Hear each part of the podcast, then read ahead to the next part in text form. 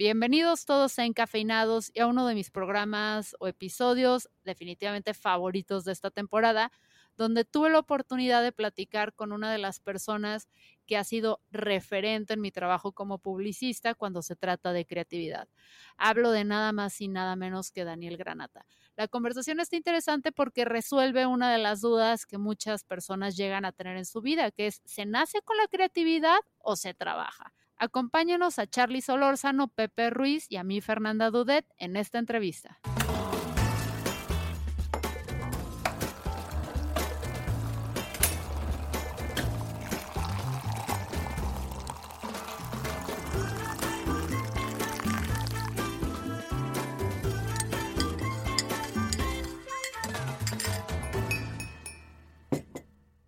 Bienvenidos todos a Encafeinados. Estoy con Charlie Solórzano, Pepe Ruiz y Dani Granata. Hola Dani, ¿cómo andas? Hola, buenos días Fernanda, Charlie, ¿cómo están? Buenos días. Estamos aquí todos reunidos aprovechando que tenemos a un gran creativo. Eh, diría gran creativo porque ya te, ya te nacionalizamos. No sé si lo sepas, pero desde siempre ha sido como de mis referentes en la creatividad en general. Eh, entonces ya, ya te consideramos como mexicano. de eh, hecho, llevo tanto tiempo aquí que ya aplico como Chabela Vargas lo de los mexicanos nacemos donde nos da la gana. Entonces, a mí me tocó nacer y vivir en España durante mucho tiempo, eh, pero la verdad ya cuando vine para acá ya no regresé. Entonces, gracias. ¿Y cómo fue el shock de, de llegar a México con esto de la creatividad mexicana? Em, pues mi vida siempre ha sido de búsqueda. muchas veces en mi vida eh, yo no empecé a tener claro lo que quería de la vida hasta que conocí a, mi actual esposa, básicamente. Y hasta entonces lo que hice fue rebotando de un lado a otro sin tener exactamente claro lo que quería y sí teniendo muy claro lo que no quería. Y eso me ha llevado a descubrir un montón de cosas por el camino que al final intento ponerlas todas en juego para, para tener mi propia visión sobre aquello a lo que me dedico. Eh, entonces, pues para mí venir a México fue más que nada un choque cultural eh, y aunque siempre me sentí muy bien acogido eh, no solo en México, sino en general en Latinoamérica, siempre cuento con, con un poco de sorna el, el, que cada vez que renuevo el permiso migratorio digo, bueno, ya tengo el permiso, pero me faltan las instrucciones, ¿no? Y, una cosa que yo siempre aprendí en México, porque además yo me mudé a, México, yo me mudé a Saltillo. Entonces no es un sitio donde tú puedas mantener tu españolidad intacta como harías si te vas, por ejemplo, a, a Ciudad de México, a Guadalajara, grandes urbes donde hay grandes núcleos de población eh, de nacionalidad española, yo me tuve que adaptar y, y, me volví un poco, siempre cuento esto con la anécdota de lo que aprendí, ¿no? Me volví el otro, yo era el, la norma en el lugar del que yo venía, todo el mundo se ve más o menos como yo me veo, y, y en Saltillo tuve que aprender eh, a comportarme como, como residente en el norte del país sin y tratando a la vez de no perder mi individualidad, ¿no? Y siempre cuento que esa es una gran forma de desarrollar la empatía, que no basta a veces con la buena intención de decir voy a ser empático, sino que uno tiene que ponerse literalmente en el lugar de otros. Eh, y, así fue como yo lo aprendí. Entonces, la verdad es que em, llegué a México en 2005, luego estuve un par de años fuera, pero al final regresé y hoy, pues, te digo, es el lugar del que es mi esposa, del que son mis hijos, y pues, muy contento y agradecido y feliz de, por todo lo que México me ha dado.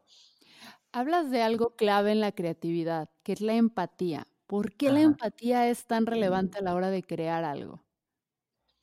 Em, porque si el, mundo es diverso y, y, uno no puede pensar que la visión que uno tiene sobre el mundo es la única que hay. Uno debería considerar su visión del mundo no como la verdadera, sino como una visión incompleta que se complementa conociendo más personas.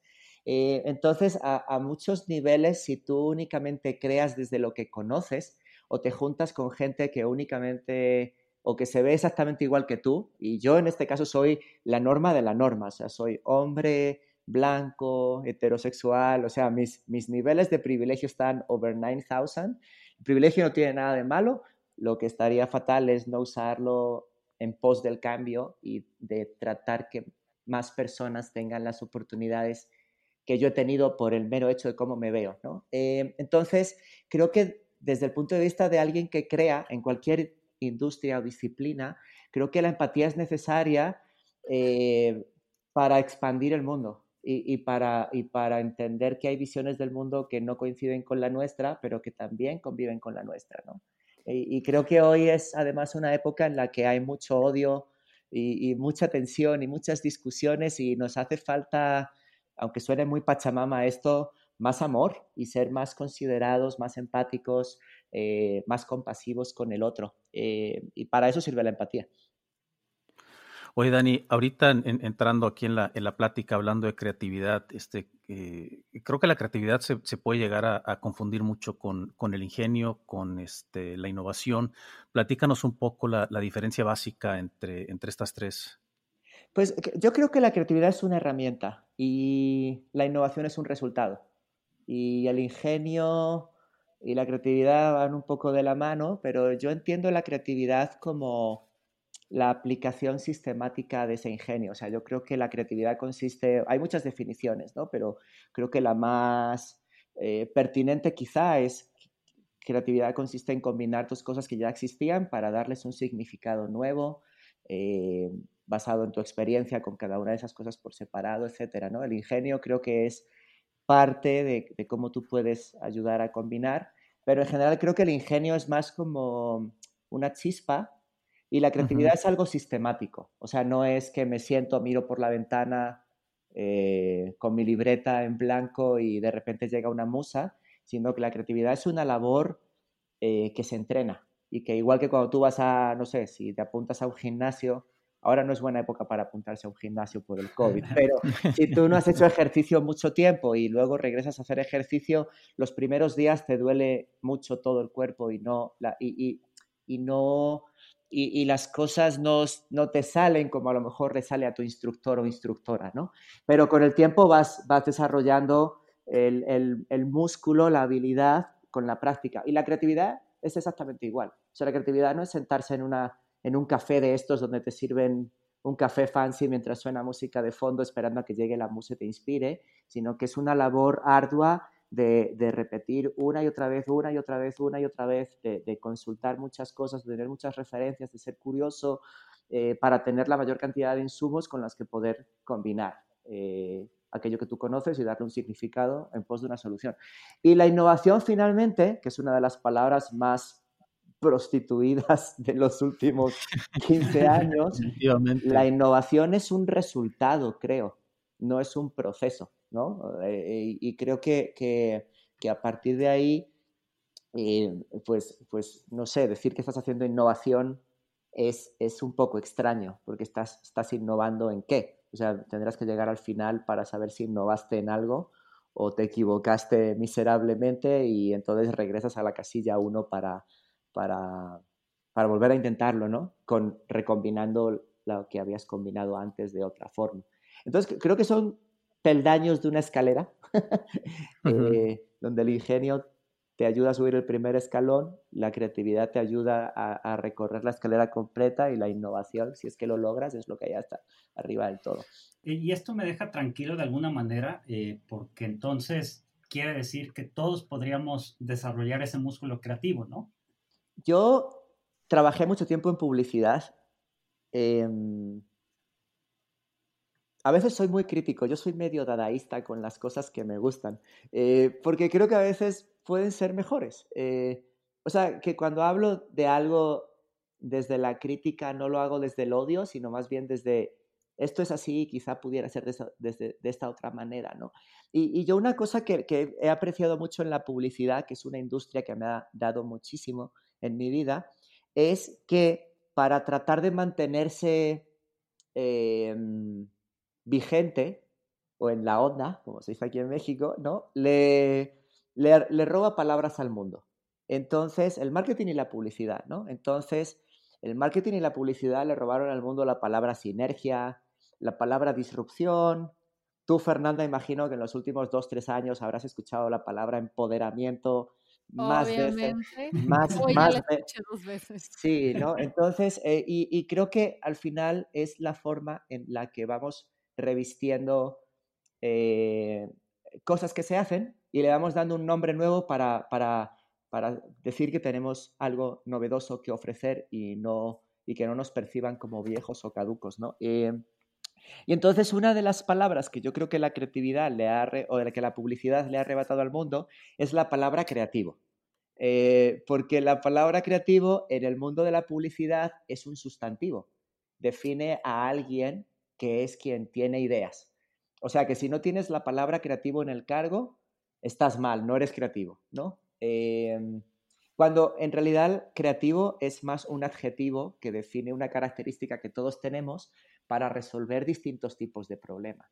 Eh, y distintos tipos de problema, todos estamos expuestos a diferentes problemas a lo largo de, los, de nuestros días y todos intentamos resolverlos de la mejor manera posible, muchas veces con creatividad. Em, entonces lo que sucede es que hay, hay un montón de trabajos que, que, son manifiestamente mecánicos y las personas que los hacen pues empiezan a contarse a sí mismos el cuento de que no son creativos. Y lo puedes ver, por ejemplo, cuando haces algún tipo de taller de estos con post-its, ¿no? Porque si no hay post-its, entonces no es un taller de innovación real, ¿no?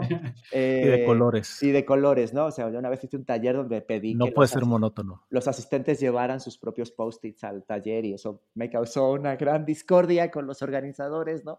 Pero a, a mí me parecía súper disruptivo que se llevaran sus propios post-its en vez de llevarlos yo. Pero bueno, digo, más allá del chiste, es, muy recurrente ver que cuando tú en uno de estos talleres, que para empezar por lo general no son diversos, eh, planteas algún tipo de ejercicio creativo como escribir una historia, hacer una, una, viñeta de algo, ni siquiera estás pidiendo que sea perfecto ni que sea un storyboard que luego va a usar eh, yo qué sé, Tarantino para una de sus películas. No, no, es, simplemente un garabato ahí de tres muñecos. Ves como hay un montón de gente que se incomoda, ves como hay gente que finge que tiene una llamada de teléfono y se salen. Y, y es muy particular. O alguien que directamente te dice, no, yo no soy creativo, pero este de aquí sí. Entonces ves y ves que el creativo es, por lo general, un chico o una chica de aspecto no tan formal, sino que a lo mejor van de forma más distendida o a lo mejor tienen un piercing, un tatuaje o el pelo largo y ya con eso hay como una vestimenta de creativo o la creativa, ¿no? Y, es, y es, es peculiar, ¿no? Porque luego muchas de estas personas cuando hacen el ejercicio completo y los obligas a hacerlos, eh, de repente descubres que tienen tan buenas ideas como otras personas que llevan mucho tiempo trabajando en, en creatividad. Nada más que no lo hacen sistemáticamente. Entonces, cuando salen de su taller, vuelven a su trabajo mecánico. Entonces es como, soy, soy creativo de 3 a 4, pero bueno, ya de 4 a 8 voy a seguir haciendo lo que hacía antes.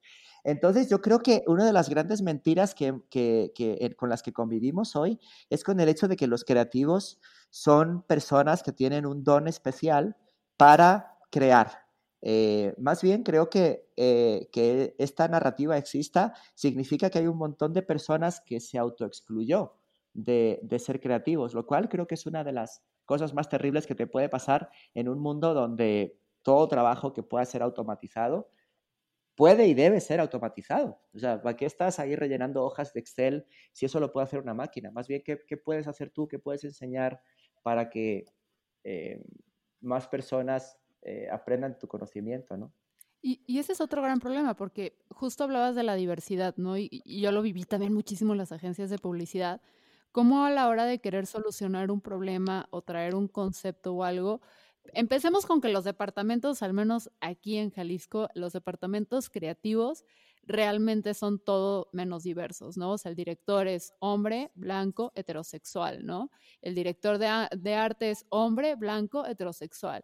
Luego ya vienen los que ejecutan, que pueden ahí estar las mujeres y los, la comunidad LGBT, eso sí, en Jalisco hasta la fecha no he visto una persona trans en una agencia, pero se les asigna a estas personas que se les denomina y en algunas agencias ese es el puesto tal cual, creativo nada más, no hay otra cosa que sume. Em, son las personas responsables de, de traer esta solución mágica, pero a mí lo que me llama la atención y fuera de la no diversidad del grupo es que no traemos diversidad a la solución de problemas y a la parte del insight porque estos insights de, de, quien realmente vive, o sea, que esa, lo que le dicen el nuance o, las delicadezas o las sutilezas de, de un problema o de un reto es quien lo vive día a día y está expuesto tanto a él que lo logra comprender.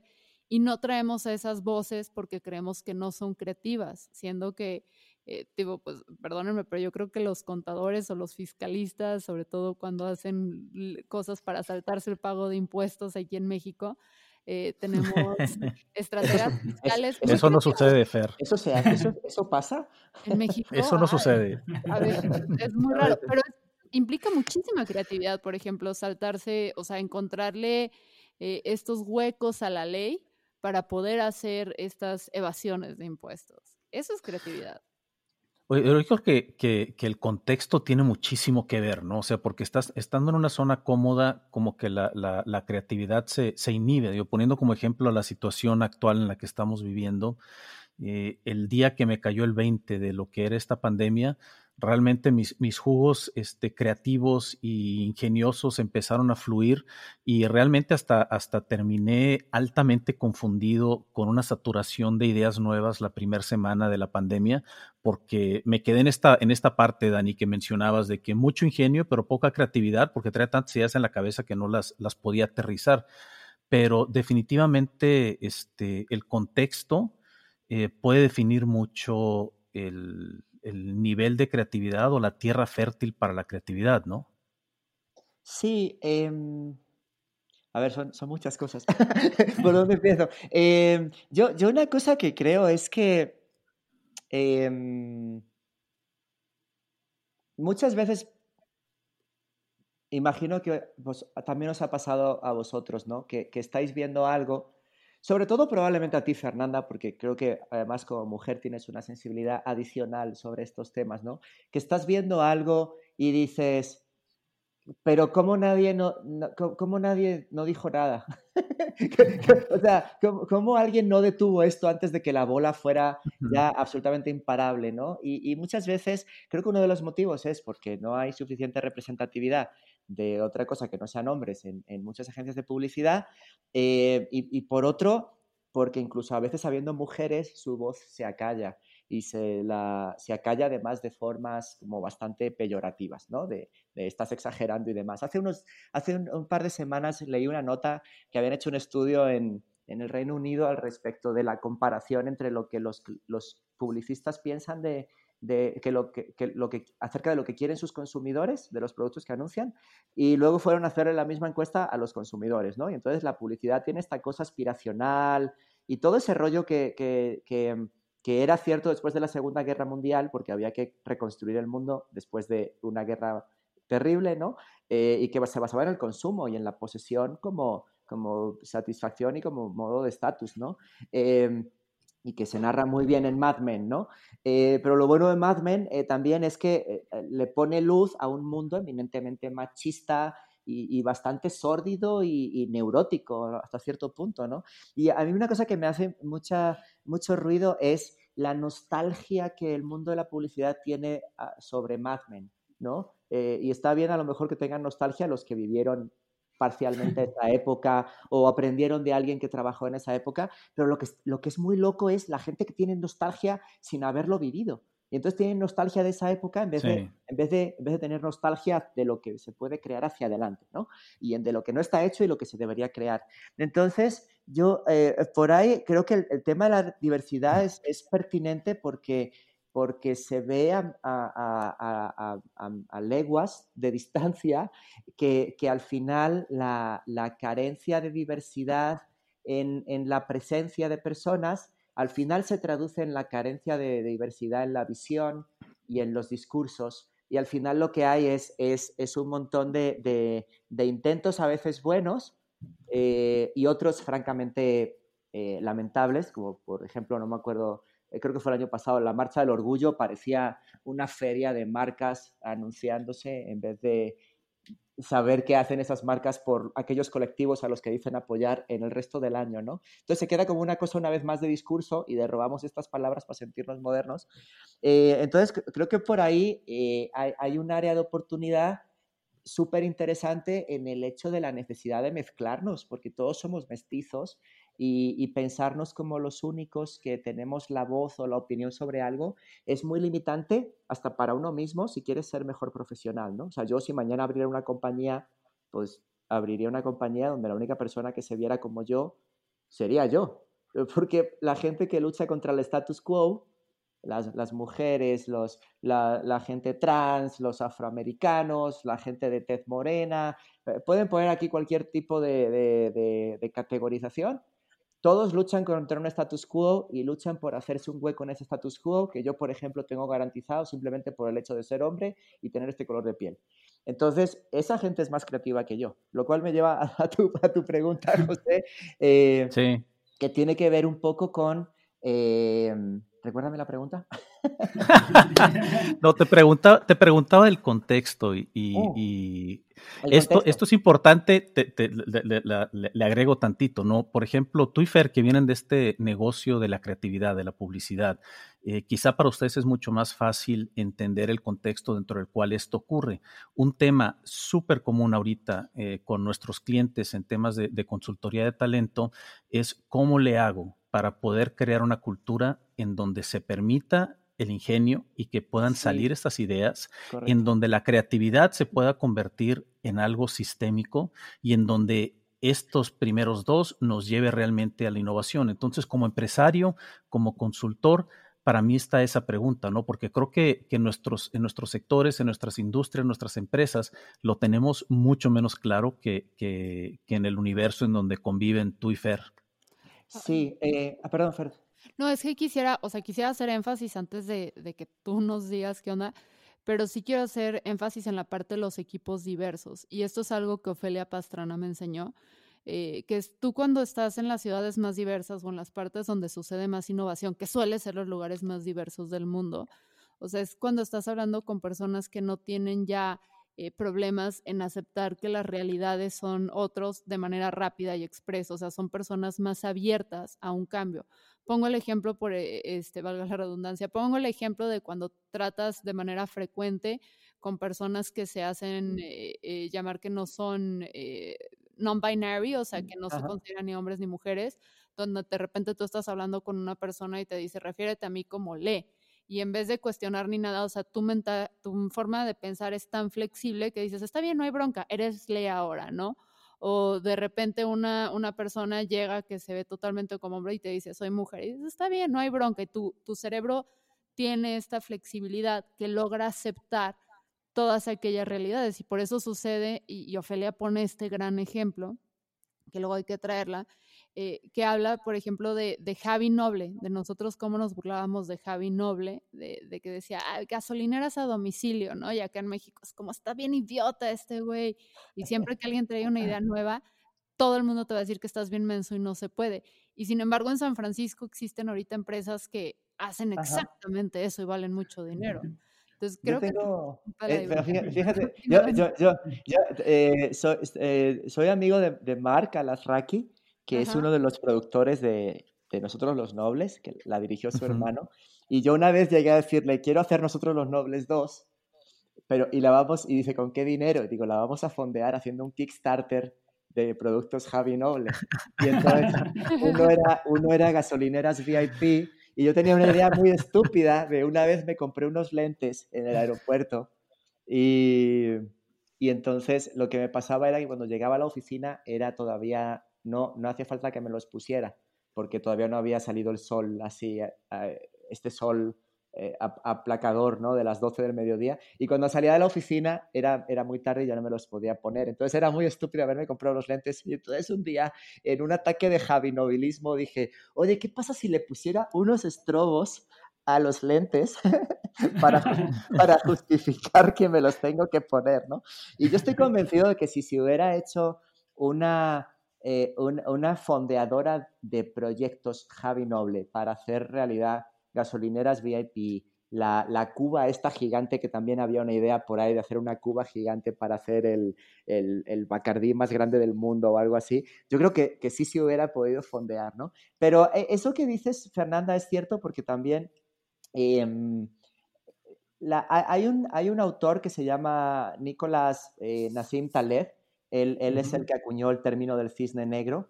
Él es muy divertido en Twitter porque habla mucho de estadística, de correlaciones, causalidades y etcétera. Y luego además habla de una forma que parece Tony Soprano. Entonces la mezcla es explosiva. Y, y él tiene un libro que se llama Antifragilidad. Y él habla de que lo contrario de la fragilidad no es la resiliencia, de estar recibiendo golpes una y otra vez, una y otra vez, una y otra vez sin caerte, sino que la antifragilidad consiste más bien en ser capaz de resistir cuando tienes que resistir, pero doblarte cuando a veces la fuerza es demasiada como para, sin cuestionarlo, adaptarte al nuevo contexto, ¿no? Que es justo lo que dice Fernanda de, de oye, si alguien dice, pues yo soy non-binary, pues yo qué tengo que opinar al respecto. O sea, creo que bastante tiene esa persona con lidiar, con ser reconocida en la realidad tan binaria de este mundo, eh, como para que yo encima venga a hacer este, alusión o comentario desde mi ignorancia, ¿no? Y creo que eso nos falta, ¿no? Eh, y habla un poco del contexto y de la innovación, porque como bien dices, eh, pues esa idea de, de, en de ser Javi Noble, que claramente pertenece a un arquetipo social en México muy reconocible, que es el de los mis reyes, ¿no? Y los juniors. Hubiera sido alguien que es de San Luis Potosí o, de ahí de, un, pueblito cerca de Guadalajara, a lo mejor esa idea sí se vuelve genial porque, porque no le ponemos el prejuicio desde el que viene, ¿no? De este niño este niño estúpido tiene tanto dinero que no sabe qué inventar con ello, ¿no? Hay, hay, un, hay un libro que se llama Abundance, Abundancia, de, Peter, Diamandis, que es uno de los fundadores de esta Singularity University. Eh, y en el libro él, él mm. hace... La, la, la, la, premisa del libro es que, pese a todos los problemas que tenemos, hoy la gente vive más tiempo, las guerras suceden más espaciadas, hay problemas terribles, pero no hay o no había unas epidemias mortales como había hace tres siglos. Y de lo que habla es de que, de que vivimos en una época donde, donde hay abundancia de información y por tanto de soluciones y también de, de, la posibilidad de que si hay mil millones de personas más en el, en el planeta con respecto a hace 25 años, pues si nos ocupamos de educarlas y alimentarlas, pues a lo mejor de ese mil millones de personas hay 25 personas que van a llevarnos a Saturno, por decir algo, si eso es algo que lo que quisiéramos, ¿no? Y si no las educamos y no las alimentamos, lo que vamos a tener son mil millones de problemas. Y en el libro habla de, de las, las, razones por las que la gente innova. Y es muy interesante porque él habla de que hay cuatro razones. Eh, a ver, José, si te suena alguna de las que te voy a decir, ¿no? Una, una es innovo porque soy curioso quiero saber qué pasa, ¿no? Esa no, no pertenece a ningún arquetipo social de ningún tipo, ¿no? Luego está la de innovo porque quiero ser famoso, ¿no? Voy a inventar algo porque quiero eh, las mieles de la fama y que la gente me reconozca por la calle y salir en la revista, en la portada, etcétera, ¿no?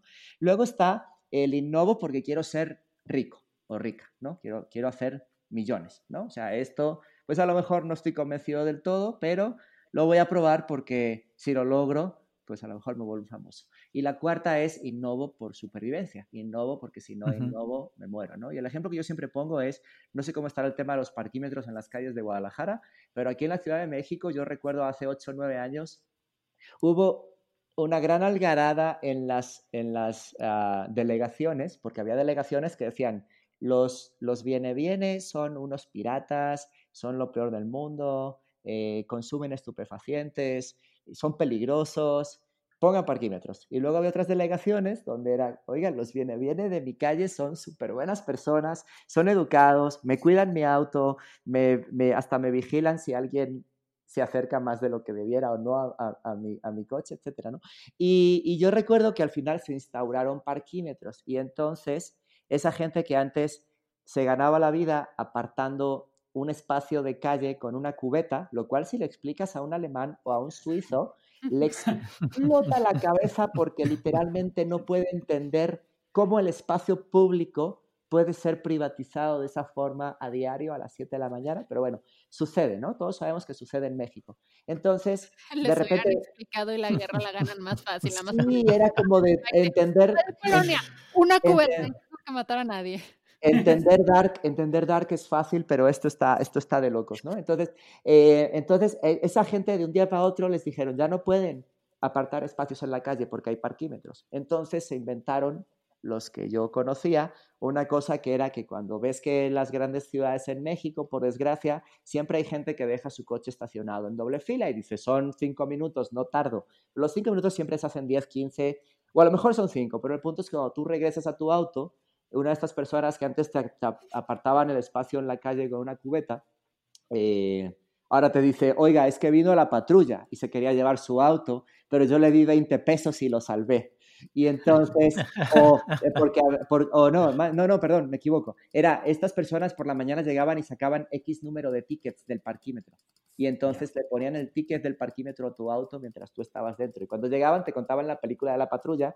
Entonces terminando decías, wow, no puedo creer qué buen tipo el, el, viene viene que me salvó de la patrulla. Entonces, donde antes sacaban a lo mejor 10 pesos, ahora sacaban 20, ¿no? Porque es como, ah, el de la patrulla me dijo que le diera 20 pesos para la Coca-Cola. Y entonces tú le das lo que le ibas a dar y luego los 20 pesos adicionales. O sea que al final acababan haciendo eh, más dinero que el que hacían originalmente a, base del ingenio, ¿no? Y lo, interesante de ese libro, yendo ya como a un, a un punto de conclusión, perdón si divago, córtenme cuando quieran, es que en Latinoamérica confluyen, o en México confluyen esos cuatro eh, tipos de innovación. Hay gente que innova porque quiere dinero, hay gente que innova, o sea, hay gente que hace mucho dinero en México y a lo mejor sus métodos no nos gustan o no nos parecen, pero son innovadores y hacen mucho dinero con ello, ¿no? Hay gente que innova, que, quiere ser famosa, hay gente que es curiosa y quiere saber qué pasa, y sobre todo hay un montón de gente que todos los días tiene que innovar, eh, porque si no lo hacen, se mueren. Y eso es algo que es un... No quiero romantizar la pobreza, ni mucho menos, creo que es terrible la desigualdad que existe, pero algo que aprender es que en este contexto de pandemia, ese es el contexto en el que habitamos ahora, ese es el contexto en el que habitas cuando te despiden de un trabajo en el que has llevado mucho tiempo. No tienes nada que perder. Entonces, cualquier cosa que intentes es mejor que quedarte en el lugar en el que estás. Y entonces creo que las, las compañías hoy que sepan aceptar que no hay ninguna receta mágica a seguir, en mi opinión. O sea, yo la verdad paso mucho apuro y, y pudor cuando veo todos estos webinars en línea diciendo el futuro del trabajo después de la pandemia. Y es como de, cabrón, o sea, yo no sé si vamos a llegar a diciembre, o sea, ¿por qué no celebramos mejor Navidad en julio? Porque no sabemos si vamos a llegar a diciembre para celebrarla entonces, ¿no? A mí me da mucho pudor como todas estas predicciones y creo que las compañías que hoy la van a armar son aquellas que decidan que lo que tienen que hacer es arremangarse y hacer cosas para probar cuáles son las que les funciona y cuáles son las que no porque la alternativa es quedarte donde estás y te vas a morir, ¿no? Entonces, creo que esta sí es una época de no de buscar a quién seguir, sino de hacer tú cosas sabiendo que de cada 10 cosas que hagas, o 15 o 20, a lo mejor 19 son mediocres, pero seguro que una le atinas y, y, ese y eso es lo que te va a marcar el camino de por dónde seguir. Y creo que hoy falta mucho eso, falta la guía, falta el, el que no hay nadie que nos diga, oiga, pero vamos, ¿qué tenemos que hacer? ¿No? Y antes pues, era más común eh, pues, ir a uno de estos congresos donde viene alguien que vive en Londres o en Auckland y te dice, ah, lo que hay que hacer es esto, ¿no? Y cuando tú luego lo intentas traducir a tu mercado local, dices, pero ¿y esto para qué demonios me sirve? No sé cómo trabajar eso aquí, ¿no? Y creo que hoy nos liberamos de eso. Creo que hoy estamos igual de jodidos en todas partes del mundo y que lo único que podemos hacer es ponernos a hacer cosas sin saber si van a funcionar pero esperando que si lo hagan, al menos una de entre N. Y, eso que sean como las, como las lucecitas que se van para iluminar el camino. No se ve la luz al final del túnel, ni de chiste, pero al menos sí puedes ir avanzando. Y creo que el que lo logre lo va a lograr, lo va, lo va, lo va a armar. Fíjate que los cuatro que describiste, este, el enemigo común es la comodidad, porque si estás cómodo, ninguna de las cuatro se, detona. Y que creo que es lo que le pasa muchas veces a las, a las empresas que se ven este, en medio de una irrupción, porque la comodidad les impidió avanzar y ver las disrupciones que, los estaban amenazando. Y creo que ahorita la pandemia fue precisamente lo que ecualizó, o sea, prácticamente nos puso incómodos a todos, nos puso a pensar a todos, nos puso a, temer por el futuro a todos. Y yo creo que aquí el, riesgo puede estar en este componente de, de, que esta supervivencia nos lleve a una saturación de intentos que no nos permita este, sintetizar adecuadamente, concretizar de manera creativa este, pues una, una cantidad realmente administrable de iniciativas que de veras nos permitan dar este, el, el, brinco hacia adelante, porque yo creo que la inacción también puede ser incluso este, tan peligrosa como el, una, una, cantidad de acción no este, estructurada o, una, una, una, cantidad de acción muy grande que realmente no tenga un sentido hacia dónde avanzar. Em, Creo que algo que también ayuda es tener un, punto de fuga en el horizonte al que, al que saber que te diriges, ¿no? Eh, sabiendo que nunca vas a llegar, pero eh, eh, digo, yo tengo un montón de frases que me han he ido como robando por el camino, ¿no? y una que me encanta es, el primer paso no te lleva a donde quieres, pero te saca de donde estás. Y esa frase es legendaria desde mi punto de vista, porque no sé, yo no sé si alguno de, vosotros os han despedido alguna vez de un empleo. A mí solo me ha sucedido una vez, fue una experiencia ni siquiera diría traumática, sino inesperada. Y me quedé como si me hubieran dado un golpe terrible en la cara, pero no, no me dolía, estaba aturdido. Em, y algo que me sucedió fue que, em, pues se vino como a descomponer todo el castillito de naipes de Lego que yo me había construido, no voluntariamente, pero al final creo que todos somos humanos y a veces pues podemos pecar de ello, ¿no? El, personajito publicitario al que le había ido bien durante X cantidad de tiempo, pues se vino a, desmoronar con eso. Y, y, yo algo que aprendí, y hoy lo puedo contar por, ya en la narrativa de, de se sale, ¿no? Cuando te pasa algo grave, salvo que sea algo mortal, se sale. Em, pero la, narrativa con la que lo cuento siempre es el hecho de que yo me vi sumergido en la incertidumbre y la verdad es que la incertidumbre encontré las respuestas a las preguntas que yo tenía y me encontré con preguntas muchísimo mejores que las que yo tenía, como para buscar mejores respuestas. Y creo que por eso hoy también soy, creo, una persona más adulta más sofisticada y menos quisquillosa y más empática, ¿no? Entonces, yo lo que siento es que todas estas grandes compañías que, que trabajan desde el confort de eso no me va a pasar a mí, pues es probable que no les vaya a pasar a ellas, porque a veces las compañías tienen unas inercias tan grandes que no, que no, que las personas que están trabajando en ellas no van a estar el tiempo suficiente en la compañía como para que a esas personas les afecte cuando la compañía se vaya al garete dentro de 10 años. A lo mejor para entonces ya se cambiaron de compañía. Y por eso tampoco a lo mejor tienen tanto interés en cambiar las cosas desde dentro, porque realmente su interés es pagar la colegiatura de sus hijos, pagar la casa o el coche que tienen comprado, eh, comprarle un anillo de compromiso a su pareja, e, etcétera, ¿no? Y, al final las compañías son hechas por personas. Em, y las personas pues pueden tener intereses mucho más allá de que a la compañía le vaya mejor o peor, porque compañías hay muchas a las que poder irse, ¿no? Entonces yo creo que ahí hay un, hay un tema interesante en el hecho de cómo se relacionan los, las personas que trabajan en una compañía con la empresa y qué clase de vínculo tienen, ¿no? Yo ahora, por ejemplo, puedo decir feliz y orgulloso que trabajo en una compañía que cuando nazca mi bebé dentro de un mes y medio, fueron ellos los que vinieron a mí a decirme, estas son las semanas que tienes de baja por paternidad, tantas como una mujer tendría de baja por maternidad.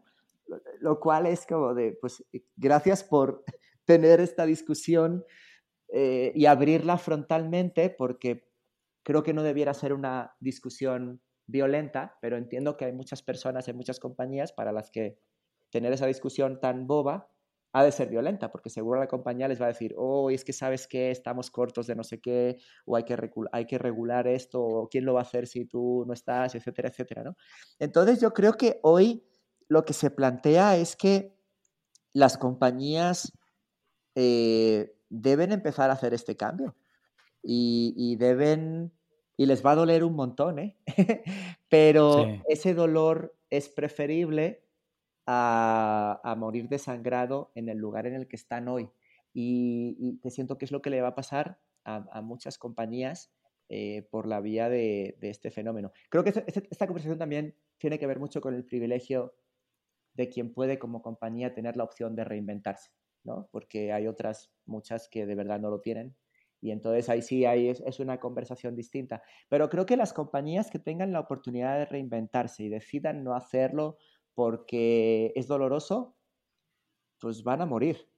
no quiero decir, no quiero decir merecen morir, porque nadie merece morir, ninguna compañía, pero van a morir. Eh, yo, yo, estoy completamente de acuerdo contigo y yo creo que mucho de esto tiene que ver con, con el, nuevo poder que está adquiriendo el, talento y la importancia que tiene ya el tomar en cuenta a todos los stakeholders de las empresas y no nada más los shareholders.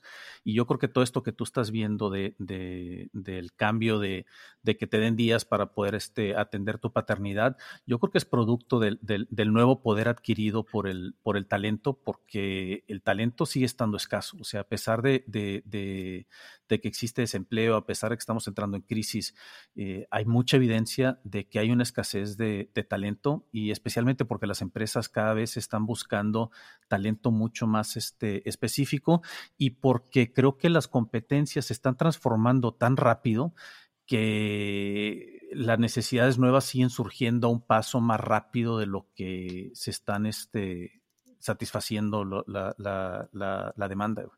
Entonces yo creo que ese es un tema que, nos va a ayudar a, es, digo, va de la mano con el tema del COVID, de la irrupción del COVID, pero yo creo que el, poder del talento es un tema que, va a seguir empujando dramáticamente los cambios dentro de las organizaciones, porque de alguna manera se ha democratizado mucho el, poder del talento, las herramientas y el acceso que tenemos a poder aprender fuera de la organización, a ser exitosos fuera de la estructura de la organización. Fíjate que ayer estaba leyendo un artículo que hablaba de en algunos países de Oriente, eh, no recuerdo en cuál, pero estaban tratando de hacer su propia versión de Zoom para que los cuadritos de la videollamada en la que aparece el CEO de la empresa saliera más grande que los cuadritos en los que sale a lo mejor el empleado.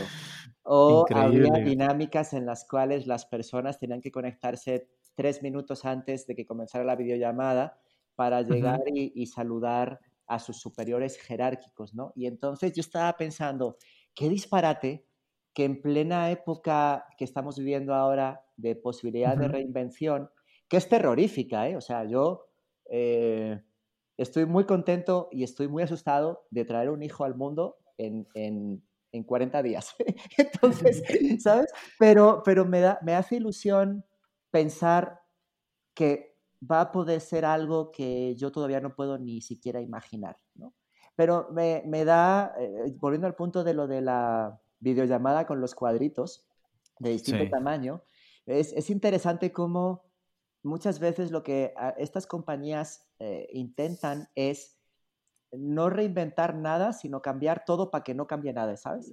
Y entonces es adaptar los, los, esquemas, jerarquías y procedimientos que tienen a las nuevas herramientas, que es básicamente algo que sucede mucho, de muchas, muchas compañías hacen innovaciones de las que se denominan incrementales, de crear un poquito más de esto, un poquito más de esto, un producto nuevo que hace esto, eh, y, puedes verlo, por ejemplo, en, actividades financieras, ¿no? Yo me acuerdo, eh, viví un par de años en Estados Unidos y recuerdo como si fuera ayer el día que me llegó un correo del banco en el que yo tenía mis ahorros diciendo que a partir de ahora ya podía depositar mis cheques desde la aplicación.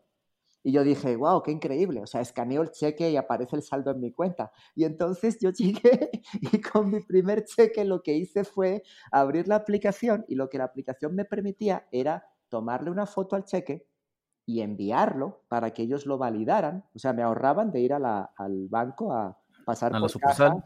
a la sucursal, a, pasar por la caja, a ver si el cheque era bueno, malo, rebotado, etcétera.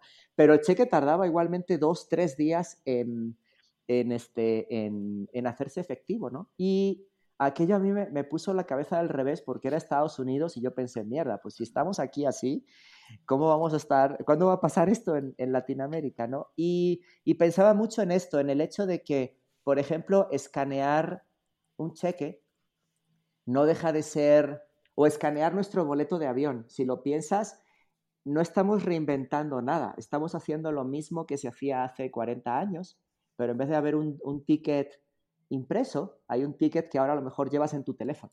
Pero es el, es el, es el mismo procedimiento, no se ha innovado nada, es, es simplemente se agregó un layer de tecnología a la misma experiencia en vez de reinventarla, que fue, por ejemplo, lo que le hizo Netflix a Blockbuster, ¿no?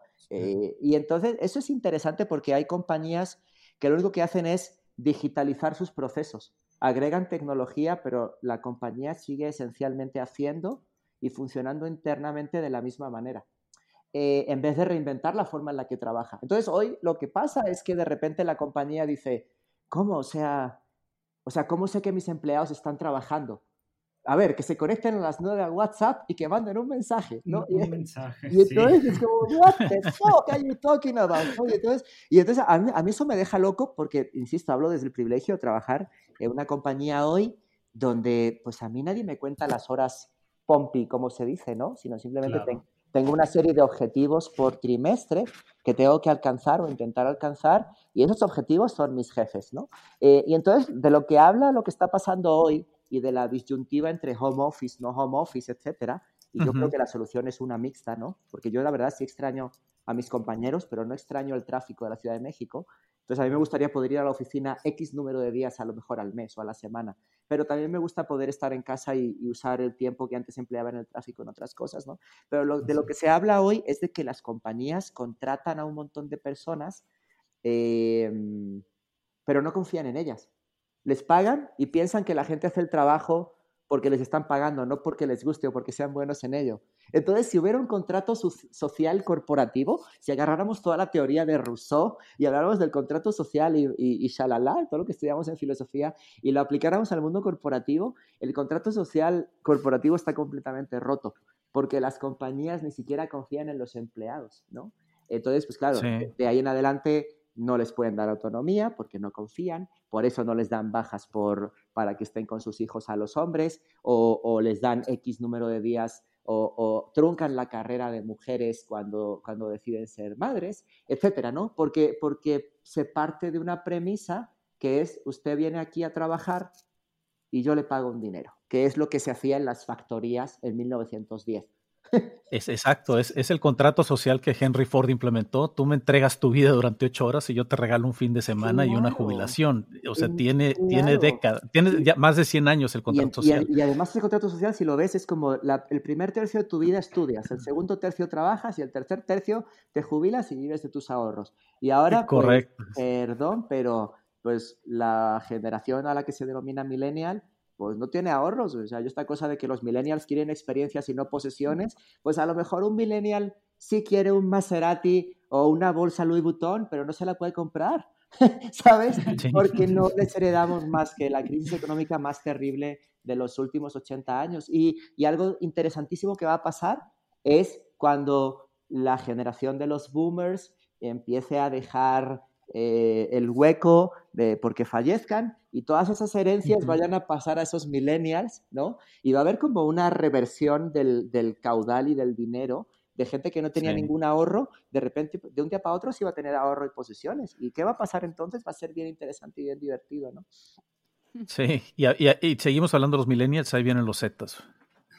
Y los que vienen después de la generación Z, yo. Ah, eh, eh, es súper divertido esto. Eh, porque cada vez significan menos los términos, ¿no? Em, no sé, yo, ahora con, el, tema de, ahora con el tema de, lo de The Last Dance y todo eso, a mí sí me dio una nostalgia muy dura de los noventas, porque es la edad en la que yo pasé mi adolescencia, ¿no? y es eh, donde todos mis traumas de adolescencia sucedieron y donde estaba la música con la que yo lidiaba con mis traumas de adolescencia. Entonces yo, yo cuando veo algo de los 90, para mí es como mi, como mi Horcrux, ¿no? Como así como para Voldemort tiene sus siete, sus siete Horcrux, para mí los Horcrux viven todos en los 90, ¿no? Y, y creo que en aquel entonces, sin ser tan homogéneos, eh, como estábamos menos conectados, creo que era más fácil categorizar. Pero hoy estamos todos hiperconectados. O sea, había una cosa que me parece fascinante, es que si Rosalía hubiera sido artista en España en los 90, hubiera sido una gran artista en España yendo en una furgoneta por todos los pueblitos. y ahora lo que hace es, ¿sabes qué? Me voy a Miami, me hago famosa en el mundo entero y luego regreso a España ya como super celebridad mundial. Y, y, eso es algo que no pasaba antes y que ahora sí pasa y que la gente, claro, la gente tiene mejores modelos contra los que compararse. Un niño hace 25 años, si quería ser futbolista, se comparaba con Cuauhtémoc Blanco, en el mejor de los escenarios. y hoy si un niño quiere ser futbolista, quiere ser Messi. Y entonces probablemente nunca llegue a ser Messi, pero va a ser mejor que lo que nunca fue Cuauhtémoc Blanco. Si un niño quiere ser cineasta o una niña quiere ser cineasta o arquitecta, tiene muchísimos ejemplos contra los que compararse hoy para llegar a ser mejor que lo que ninguno de los que estamos aquí pudo nunca imaginar. Y eso creo que es increíble. O sea, mi hija, por ejemplo, quiere ser em, cantante para animales y presidenta de México.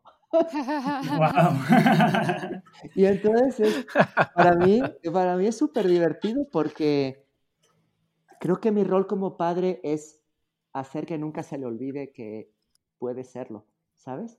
Eh, tengo mucha curiosidad ahora por criar un hijo varón en este mundo tan diverso, ¿no? Eh, y, en, cómo, en cómo balancear em, todo para que no nazca un macho, ¿no? Eh, y, creo, que, creo que el mundo está lleno de retos hoy increíbles y yo tengo la fortuna quizá y el privilegio de, ser adaptable, como decía Fernanda.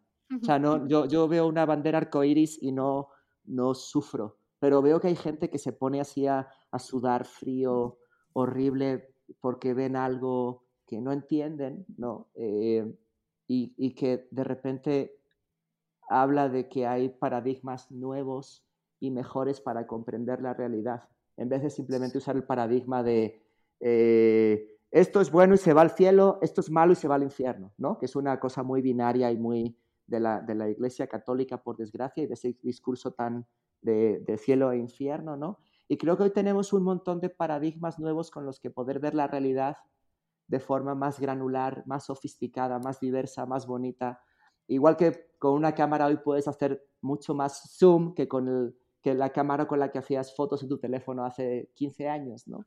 Y siento que estamos en ese mundo y siento que hay gente que está aterrorizada. Y, y, yo creo que no debemos estarlo. Creo que, es, creo que es la mejor época para estar vivo. Pues sí, Dani, es como esta frase de What a time to be alive. O sea, es cierto. Es, es, divertidísima. Es divertidísimo. Oye. Y, creo que es una, una, gran manera de terminar, Dani. De verdad es increíble todos los insights que tienes para nosotros. Eh, es una conversación que seguramente te vamos a pedir después retomar porque... Una segunda parte. Una segunda parte. Cuando quieran. Y con, con Ofelia, me encantaría. Híjole, es genial. La amamos aquí. Y, y, te agradecemos mucho. Yo estoy seguro que, que vas a ser un gran papá para este varón y te deseamos mucho, mucha suerte, Dani, mucho éxito y muchas gracias por venir el día de hoy con nosotros. ¿Cómo te encontramos en Twitter? Bueno, yo te sigo, así que es nada más pregunta para la audiencia. Soy Dani Granata con N, con N y, latina y luego Granata con una N y doble T. Y me pueden encontrar así en Twitter y en Instagram. Si me buscan en Facebook puntualmente seguro también me encuentran, aunque la verdad es que últimamente ya no, no lo uso mucho. Tengo un blog que se llama gorditosybonitos.com. Es un gran blog, o sea, no, no puedo explicarles lo fabuloso que es, lo tienen que checar. Gracias, Fernanda. y, y sí, es donde intento, esto que han escuchado, si les gusta, pues hay más en el blog. Y si no les gusta, pues no entren al blog porque se van a encontrar más de esto y no les va a gustar. Muchísimas gracias, Dani. Gracias por la invitación. Disfruté mucho la, la conversación. Estamos en Gracias, Dani. Abrazo. Muchas gracias por escucharnos. Espero que este episodio les haya gustado y recuerden que la mejor forma de apoyarnos o incluso apoyar a aquellos amigos que se cuestionan a sí mismos y no saben si son creativos es compartiendo este, esta información, esta entrevista. Recuerden que tenemos un sitio en cafeinados.mx donde hay información complementaria. Nos escuchamos la próxima semana.